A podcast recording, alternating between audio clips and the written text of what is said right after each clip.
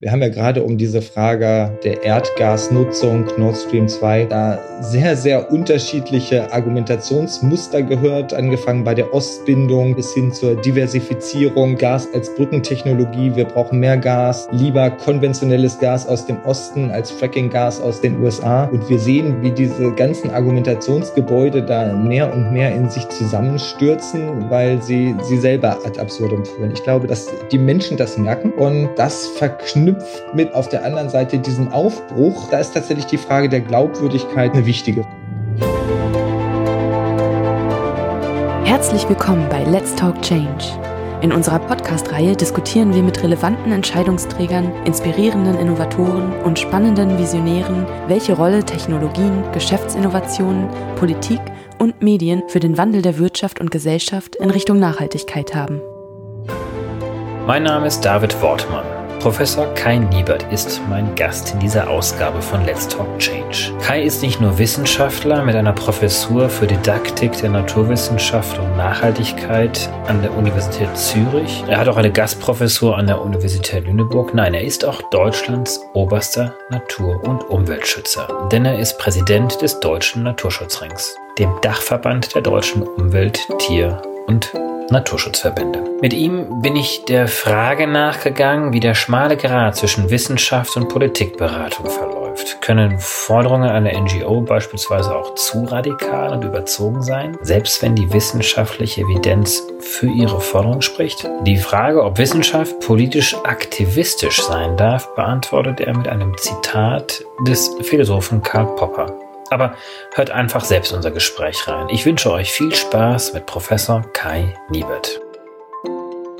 Lieber Kai Niebert, ich freue mich ganz, ganz herzlich, dich hier in unserem Podcast Let's Talk Change begrüßen zu dürfen. Du bist ja eine Person, die wirklich zwischen zwei Welten hauptsächlich ja agiert und einmal in der Welt der Wissenschaft zu Hause ist und einmal in der Welt auch der Politik. Und über beides wollen wir gleich sprechen und vor allen Dingen auch über diesen schmalen Grad, der sicherlich auch hier und dort zu berücksichtigen ist, wenn es darum geht, aktivistisch zu sein, politische Beratungen zu machen auf der einen Seite, auch politische, auch gesellschaftliche Ziele erreichen zu wollen mit bestimmten politischen politischen Forderungen, aber auf der anderen Seite eben dann doch immer wieder auch ja, mit dem wissenschaftlichen Hintergrund objektiv zu bleiben und vielleicht auch sehr abwägend unterwegs zu sein. Deswegen vielleicht einfach mal so als Einstieg, wie kam denn für dich der Schritt, dass du gesagt hast, mir reicht das nicht mit der Wissenschaft, ich muss auch in die Politikberatung gehen, denn heute bist du auch Präsident des Deutschen Naturschutzrings. Ja, ich weiß gar nicht, ob das eine vor dem anderen kam. Ich bin tatsächlich in der Jugendbewegung sozialisiert worden. Ich habe immer viel Umweltbildung gemacht, damals bei der Naturfreunde Jugend. Und bei mir war es interessanterweise so, um da mal an die Anfänge tatsächlich auch meines Wirkens so rund um den Naturschutzring zu gehen. Als ich fertig war mit meinem Studium und meine Dissertation schreiben sollte, da habe ich ein aus einer didaktischen Sicht spannendes Thema bekommen und war aber parallel eingeladen, auf einem Samstag eine Jugendumweltkonferenz im Deutschen Bundestag zu moderieren. Da waren also ganz viele tatsächlich Aktivisten da, ne? Also Grüne Jugend, Bundjugend, Greenpeace Jugend und wie sie alle heißen, ganz viele engagierte junge Menschen, die damals über die Klimakrise diskutiert haben. Und ich habe gemerkt, dass die zwar ganz engagiert sind, aber fachlich damals überhaupt nicht im Thema steckten. Und ich bin dann danach am Montag wieder zurück in die Uni gefahren und habe mit meinem Doktorvater gesprochen und gesagt, Harald, du, wir müssen nochmal über mein Thema reden. Und das haben wir dann auch getan, so ich mich dann da mit Alltagsvorstellungen zum Klimawandel auseinandergesetzt habe. Das heißt, äh, ich war von Anfang an auch meiner wissenschaftlichen Karriere immer so an der Schnittstelle Zivilgesellschaft, Wissenschaft und auch Bildung und Wissenschaft und Bildung und Nachhaltigkeit. Das passte ganz gut. Und jetzt bin ich da, wo ich bin, in Zürich und versuche, so gut es geht, wissenschaftliche Erkenntnisse zu nutzen, um den Berliner Politikbetrieb ein bisschen auf Trab zu halten und in Richtung Klimaschutz zu drängen. Wie du ihn auf Trab hältst, wirst du uns gleich noch ein bisschen vielleicht mehr verraten können. Aber vorab vielleicht für diejenigen, die den deutschen Naturschutzring nicht kennen, wie würdest du ihn beschreiben? Welche Aufgaben habt ihr? Was sind eure Ziele?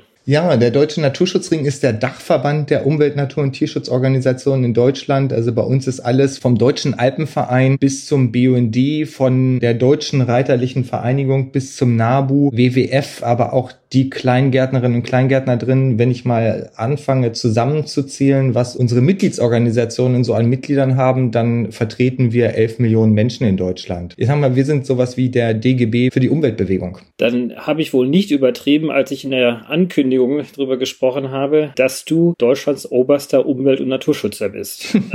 da würde die Umweltministerin mir sicherlich widersprechen, aber ich versuche mein Bestes zu geben. Gut, diesen inhaltlichen Streit gibt es wahrscheinlich auch, wie umweltschützend und naturschützend tatsächlich auch die Umweltministerin unterwegs ist. Aber bevor wir auch da wiederum einsteigen, vielleicht dann die Frage, wenn du dich jetzt im Umfeld dieser Politikberatung, des NGOs-Umfeldes bewegst, gleichzeitig aber auch den wissenschaftlichen Hintergrund hast, dass du weißt, dass es sehr drängend ist mit einigen Indikatoren, die wir haben. Also der Klimawandel schreitet voran. Wir haben eine explosionsartige Entwicklung des Biodiversitätsverlustes Verlustes, also alle naturwissenschaftlichen und Umweltindikatoren, zumindest die wichtigsten, gehen doch in eine Richtung, dass wir doch sehr alarmiert sein müssten. Wie radikal kann man denn als NGO in diesem politischen Diskurs einsteigen, beziehungsweise wie viel Kompromissfähigkeiten muss ich sozusagen von vornherein schon einpreisen, wenn ich meine politischen Forderungen formuliere? Also ich würde nicht sagen, dass wir radikal sind oder radikal sein müssen. Als ich zum Präsidenten des Deutschen Naturschutzrings gewählt wurde, das war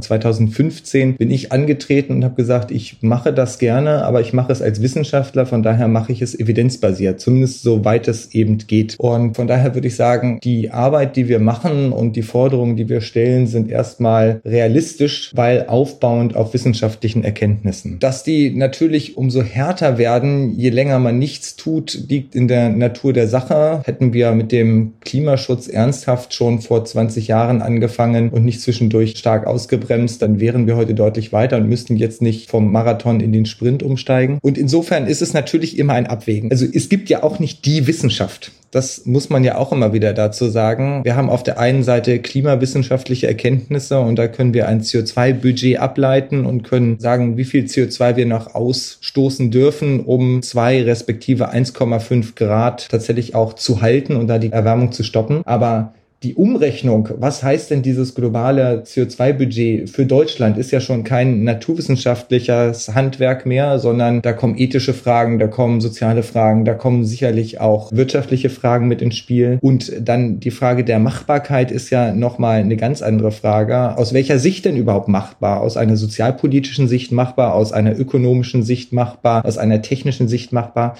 Von daher, ich würde jetzt auch nicht sagen, dass wir da ja, scientistisch unterwegs sind und auch nicht unterwegs sein dürfen im Sinne von, die Wissenschaft gibt vor, wo es hingeht, sondern wir müssen uns da einfach anschauen, wenn Politik beschließt, die globale Erwärmung bei 1,5 Grad stoppen zu wollen, dann kann Wissenschaft aufzeigen, wo dann die Grenzen liegen. Und dann brauchen wir wieder eine andere Wissenschaft, die uns aufzeigt, wie ist das zu erreichen. Und das miteinander abzuwägen und in Einklang zu bringen, ist gar keine einfache Herausforderung, auch für NGOs nicht. Du hast gerade darauf darauf abgestellt, dass du Politikberatung auf Basis evidenzbasierter wissenschaftlicher Kenntnisse machst. Auf der anderen Seite bist du ja Präsident eines Dachverbandes von vielen, vielen Organisationen, die du gerade selber auch schon aufgezählt hast. Gibt es da manchmal ein Gap, eine Diskrepanz zwischen dem, was du meinst, wissenschaftlich für vernünftig zu halten, also auf der einen Seite und auf der anderen Seite dann die politischen Forderungen, die auch von Seiten der Mitgliedsverbände kommen, die vielleicht manchmal über das hinausschießen, was du wissenschaftlich für vernünftig hältst, oder vielleicht auch dahinter zurückfallen. Das ist natürlich die tägliche Herausforderung, vor der wir nicht nur im Deutschen Naturschutzring stecken. Und das ist ja auf der anderen Seite auch das Schöne an der Breite dieses Dachverbandes. Also 11 Millionen Mitglieder deckt ja schon einen guten Querschnitt durch die Gesellschaft ab. Das ist sicherlich nicht der gesamte Querschnitt, sondern diejenigen, die doch irgendwie progressiv orientiert sind. Aber wenn Sie sich mal alleine die Mitgliedsorganisationen anschauen, da ist alles dabei. Da haben wir Konservative dabei, da haben wir sehr Progressive dabei. Also ich würde sagen, von der Wählerschaft Wählerschaft ist alles von CSU bis links der Linkspartei in unseren Reihen vertreten. Und insofern ist es natürlich die Aushandlungsprozesse, die wir da intern durchführen. Also gerade jetzt, wo wir Forderungen zur Bundestagswahl abstimmen, da hast du auf der einen Seite natürlich Verbände, die ähnliche Positionierungen vertreten wie die Fridays for Future, die natürlich klimawissenschaftlich angemessen sind. Und du hast auf der anderen Seite Organisationen, die sagen, solange ich keine Machbarkeitsstudie habe, kann ich keine Forderungen stellen. So, und ganz ganz konkret endet das dann in Fragen wie, können wir den Aus des Verbrennungsmotors oder der Neuzulassung des Verbrennungsmotors für 2025, für 2030 oder 2035 fordern? Oder Klimaneutralität in Deutschland 2030, 2035, 2040? Da kann ich eine klimawissenschaftliche Antwort drauf geben oder ich kann da eine Antwort drauf geben, die stärker durch auch Machbarkeitsstudien abgedeckt ist. Und so ist tatsächlich auch das Spektrum in unseren Reihen. Und spannenderweise ist es so, dass gerade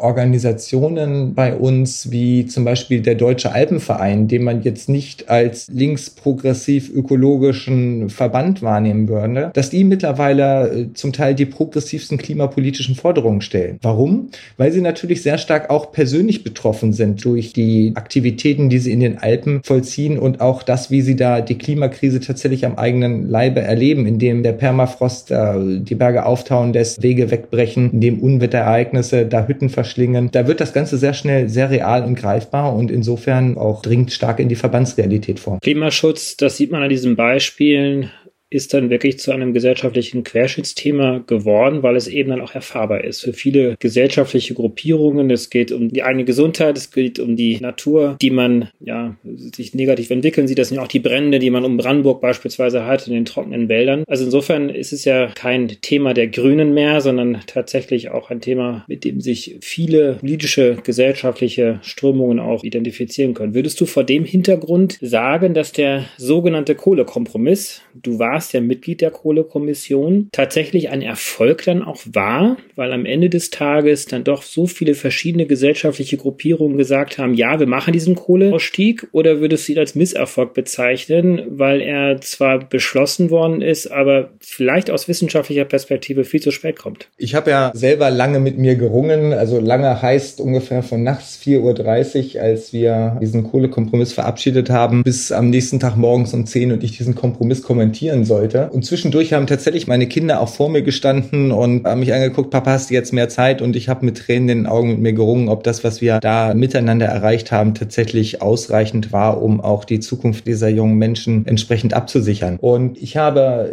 damals gesagt, und ich stehe auch da heute noch zu, auch schlechter Klimaschutz ist besser als gar kein Klimaschutz. Und ich glaube, heute, jetzt hat uns die Realität ja gerade mit den hohen CO2-Preisen und den niedrigen Gaspreisen, hat den Ausstiegspfad, den wir damals verhandelt haben, zu großen Teilen überholt. Das ist auch richtig so. Das war damals nicht so absehbar. Deswegen waren wir besonders auch auf die Anfangsjahre des Ausstiegs erpicht in den Verhandlungen. Nein, ich glaube aber, dass das, was der Kohlekompromiss erreicht hat, ist tatsächlich einen gesellschaftlichen, ja, einen Kipppunkt auszulösen. Seitdem da tatsächlich ein ganz großer Querschnitt nicht durch Gesellschaft, denn die Kohlekommission war keine zivilgesellschaftliche Kommission, sondern ein ganz großer Querschnitt durch Gewerkschaften, durch Energieindustrie, durch energieintensive Industrie, durch Wissenschaft, durch NGOs, dass die miteinander gesagt haben, die Kohleverbrennung in Deutschland wird ein Ende haben. Das hat tatsächlich aus dieser vorher sehr stark ideologischen Frage des Klimaschutzes, hat jetzt eine Frage der Geschwindigkeiten, der unterschiedlichen Geschwindigkeiten und der Machbarkeit werden lassen. Und das finde ich nach wie vor den Riesenverdienst Verdienst dieser Kommission bei allen Unzulänglichkeiten im Detail. Und ich war jetzt neulich dabei, wie zum Beispiel in einer energiepolitischen Studie darüber diskutiert wurde, wie müssen Pfade aussehen. Da waren auch sehr konservative Ökonomen und auch Politiker dabei. Und als wir gefordert haben, dass es eben äh, man mittlerweile nicht mehr irgendwie minus 80 Prozent CO2 bis 2050 in Deutschland rechnen sollte, sondern eher minus 95 und minus 110 Prozent, weil wir ja auch die sogenannten negativen Emissionen mittlerweile mittlerweile immer mit in der Rechnung habe. Da hat da schon niemand mehr widersprochen. Und das finde ich ist das Spannende und genau da müssen wir aufbauen.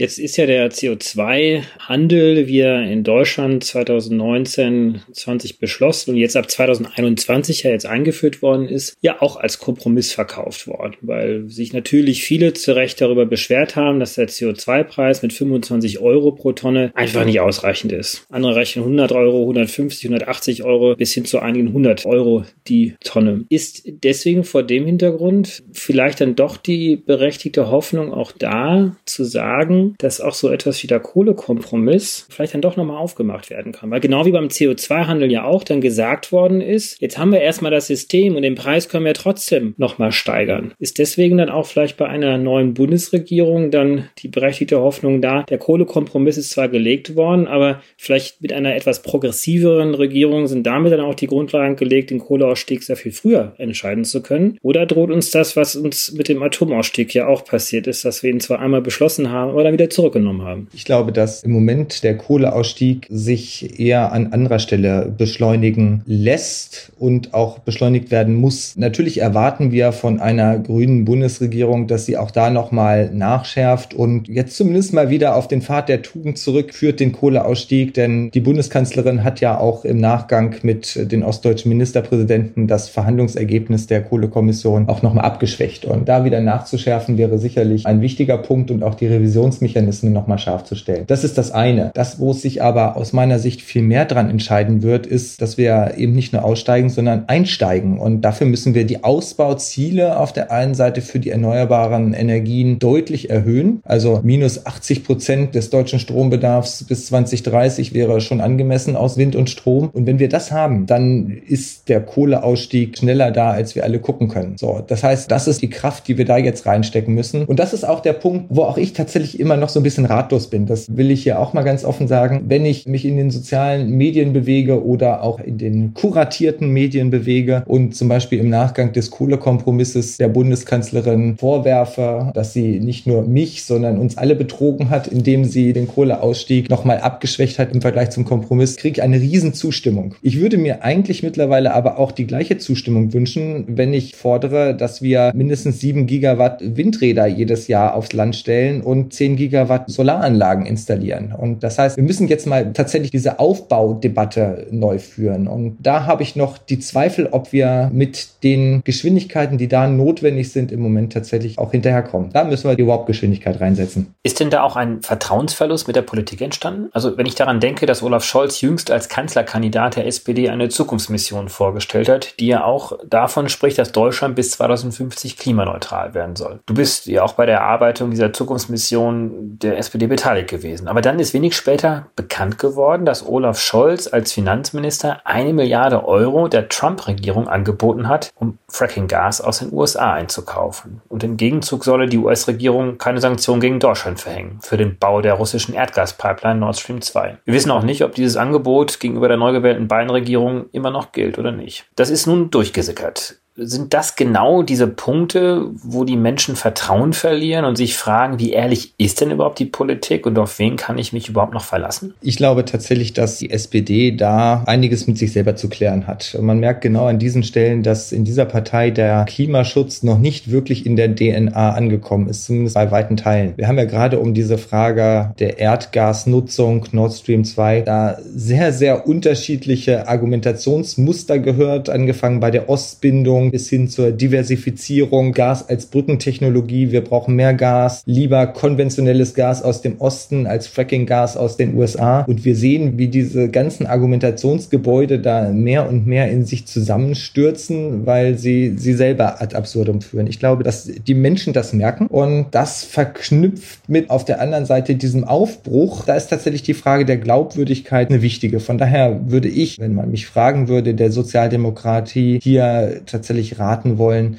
klare Kante zu zeigen, sich zu korrigieren und tatsächlich aufzuzeigen, also weder eine Klima- und Umweltschutzstiftung zur Rechtfertigung dieser Pipeline noch das Festhalten daran, dass man eben zusätzliches Gas braucht, ist eine Argumentation, die mit den Klimazielen, die Olaf Scholz da in seinen Zukunftsmissionen formuliert hat, tatsächlich übereinzubringen. Und auf der anderen Seite muss man aber auch sagen, dass es genau diese Partei war, die gemeinsam mit den Grünen das EEG erfunden hat. Und diese Partei es war, die tatsächlich tatsächlich mit diesem EEG erneuerbare Energieträger international konkurrenzfähig gemacht hat. Also es ist so ein bisschen Licht und Schatten an der Stelle und ich würde mir wünschen, wenn sich die SPD tatsächlich durchringen würde, da wirklich klare Linie zu fahren und nehmen wir mal das Gedankenspiel an und es ändert sich bis zum Herbst noch etwas. Und wir hätten tatsächlich die Chance auf eine grün-rot-rote, rot-rot-grüne Bundesregierung. Dann würde ich mir wünschen, dass genau diese Partei eben auch nicht zum klimapolitischen Bremser in einer Koalition Koalition würde, sondern auch dann weiterhin der Antreiber ist. Du hast gerade von Kipppunkten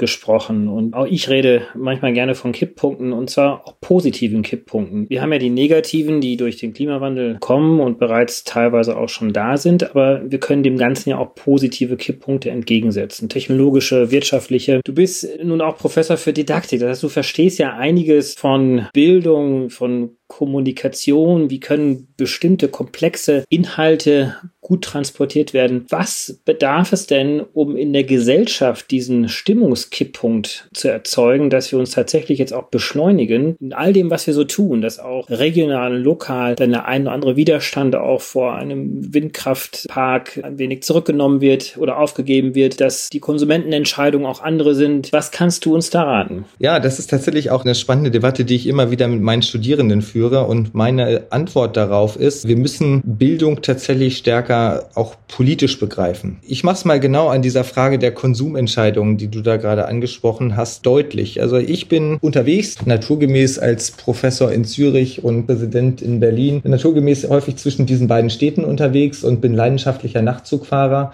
Nun kostet mich aber die Nachtzugfahrt rund 260 Euro. Und zwar pro Strecke trotz Bahncard. Und die Swiss fliegt mich aber für 160 Euro hin und zurück. Und das tut sie ja nicht, weil sie so gut rechnen kann, sondern das tut sie, weil wir insgesamt eine wahnsinnige Menge an umweltschädlichen Subventionen haben. Ja? Allein 12 Milliarden Euro, mit der der Flugverkehr tatsächlich begünstigt ist. Wir haben neulich mal mit einem Kollegen durchgerechnet, dass die Trassennutzungsentgelte, also das, was der ICE zwischen Zürich und Berlin an Miete quasi für die Nutzung der Schienen bezahlen muss, dass die höher sind als das, was der Flieger damals noch in Tegel an Lande Gebühren bezahlt hat. Und das sind ja politische Entscheidungen. Worauf nehme ich wie viel Steuern und Abgaben? Wo lenke ich Subventionen hin? Die entsprechend mein persönliches Konsumverhalten lenken. Und insofern würde ich sagen, müssen wir da deutlich stärker ran und müssen, ich sag mal, tatsächlich auf die Klimakrise angewandt. Bei der Klimakrise ist es relativ egal, ob die Menschen verstehen, bei welchen Absorptionsbanden CO2 langwellige Strahlung aufnimmt und dann wieder abgibt, sondern relevant sind eben diese politischen Fragen, die dann auch einen großen Einfluss auf meinen Alltag haben. Und äh, das können wir tatsächlich auch in der Studie aufzeigen. Wir haben mal auf den Fridays for Future Demos haben wir Interviews geführt und konnten dabei zeigen, naja, also ich sage mal, das naturwissenschaftliche Wissen über die Klimakrise, das kriegst du schon in der Schule, aber das politische Wissen dahinter, das wird eben nach wie vor YouTube überlassen und das halte ich für ein Problem. Deswegen glaube ich, dass genau diese Kenntnisse über, wie lenken mich denn diese umweltschädlichen Subventionen, dass das unheimlich wichtig ist. Oder nochmal ein zweites Beispiel und ich glaube, das macht es nochmal auch schön deutlich, weil in der Corona-Krise haben wir ja gesehen, wie, zumindest so lange wie die Krise im Sommer oder in den schönen Monaten stattgefunden hat, wie dann plötzlich die Außengastronomie sich auf Parkplätze ausgedehnt hat und damit auch die Straße vom Blech befreit, zumindest teilweise vom Blech befreit hat und für die Menschen zurückerobert hat. Ich glaube, dass genau sowas eine ganze Menge mit den Menschen macht. Und wenn man dann noch dazu sieht, dass so eine Parkplatzherstellung rund 1500 Euro kostet und die Bewirtschaftung eines Parkplatzes, ich mache es mal in Berliner Zahlen deutlich, Berlin rund 220 Euro pro Jahr kostet, der Anwohnerparkausweis aber nur 21,80 Euro für zwei Jahre kostet, also 10 Euro und ein bisschen was pro Jahr, dann wird sehr schnell deutlich, dass wir da offensichtlich die falschen Dinge subventionieren. Das heißt, wenn wir tatsächlich den Umschwung wollen, dann müssen wir zusehen, dass wir auch genau diese Subventionen anders legen, damit eben genau diese Konsumentscheidungen, die du da angesprochen hast, die ja häufig eben noch eigentlich gegen unsere eigenen Interessen, zumindest unsere eigenen klimapolitischen Interessen laufen, aber für unsere eigenen ökonomischen Interessen laufen, weil eben die politischen Weichen so gestellt sind, dass die umgestellt werden. Oder um es in einem Bild auszudrücken, aus meiner Sicht müssen wir einen Großteil dieser umweltschädlichen Subventionen umbauen und um damit eben aus einem nachhaltigen Verhalten nicht mehr so ein Anschwimmen gegen den Strom zu machen, sondern ein ja tatsächlich Massensport zu machen. Wenn jetzt ein Wissenschaftler wie du und auch andere auf der einen Seite positive Bilder zeichnen, wie Innenstädte lebenswerter sein können, dass mit dem Klimaschutz auch gar nicht so teuer sein muss, sondern am Ende des Tages ja auch sehr viel für ein besseres Wohlbefinden mit sich bringt. Und auf der anderen Seite Wissenschaftler aber auch natürlich über die negativen Konsequenzen, die sie da auch drastisch aufzeigen und teilweise auch alarmistisch sind. Wie gehst du dann mit der Frage um, die dann doch teilweise gestellt wird, dass Wissenschaftler zu aktivistisch unterwegs sind? Ist Wissenschaft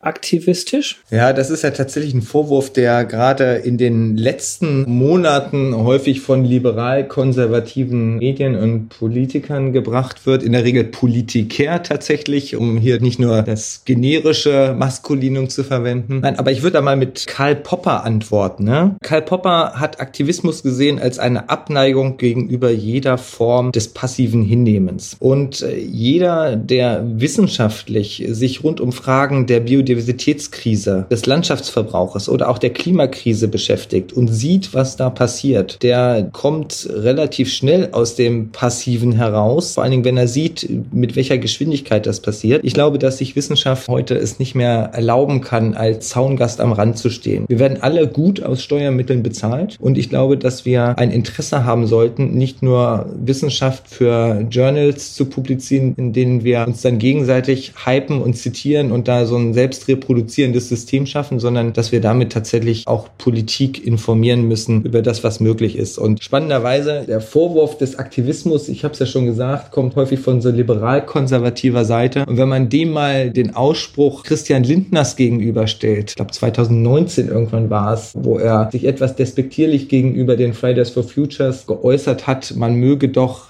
den Klimaschutz den Profis überlassen. Naja, also wenn man ihn den Profis überlässt und die Wissenschaft hier als Profis bezeichnet, und zwar jetzt nicht nur die Klimawissenschaft, sondern auch die Energiewissenschaft und das, was wir über die Folgen des Klimawandels wissen, dann die Sozialwissenschaft und die Gesundheitswissenschaft, dann werden wir sicherlich deutlich schneller und ambitionierter dabei, als wir das jetzt sind. Dieser Vorwurf wird ja nicht nur der Wissenschaft gemacht, sondern auch den Journalisten, aber darüber werden wir dann nochmal einen extra Podcast machen. Ganz, ganz herzlichen Dank dir, Kanibert, für das tolle Gespräch und ich wünsche dir ganz viel Erfolg bei deiner Arbeit. Wir werden uns sicherlich hier auch noch einige Male gegenseitig begleiten. Ganz herzlichen Dank dir. Danke dir.